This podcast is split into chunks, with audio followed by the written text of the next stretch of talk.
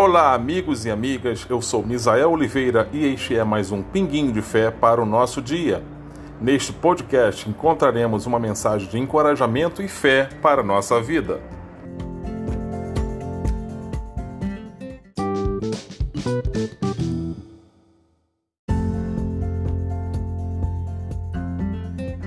Em dias de pandemia e um verdadeiro bombardeio de más notícias que chegam a arrebatar a nossa esperança e até a fé de alguns, vez ou outra nos vemos em temor pelo futuro da nossa família.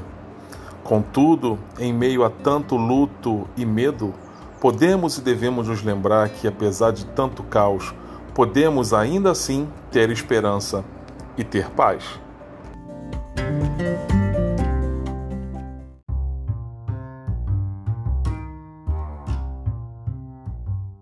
A primeira coisa a ser feita é lembrar que Deus é soberano e que todas as coisas, inclusive a pandemia, está sob o controle dele.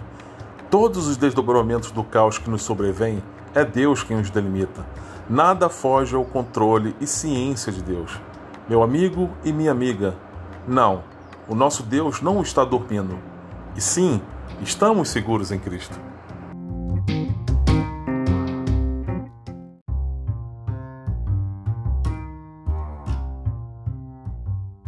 Outra coisa que devemos fazer com urgência é filtrar o que ouvimos e o que lemos.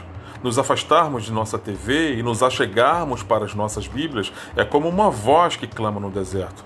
Essas más notícias querem nos obrigar a andarmos por visto. E se assim o fizermos, a nossa fé será pouca e a nossa esperança será abalada. Entreguemos, pois, o nosso futuro ao Deus onisciente e onipotente, pois é Ele quem cuida de nós.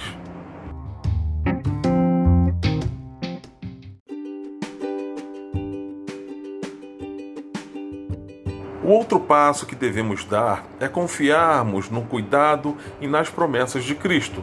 Está escrito: E não rogo somente por estes, mas também por aqueles que pela tua palavra hão de crer em mim. João 17, versículo 20. Caros amigos, se você e eu fomos realmente chamados para a fé em Cristo, então esta oração nos cobre ainda hoje, pois esta oração ecoa para a eternidade. Foi o próprio Cristo que intercedeu ao Pai por nós, intercede ainda hoje, como diz Romano 8,34. Existe uma promessa gloriosa em que nós podemos confiar, pois jamais falhará. E a promessa é esta: E eis que estou convosco todos os dias, até a consumação dos séculos. Amém. Mateus 28, versículo 20. Ainda que o caos esteja ao nosso redor, que mais notícias sejam contra nós como flechas incendiadas, não esqueça o nosso Redentor vive e jamais nos abandonará. Deus seja louvado. Amém e até a próxima.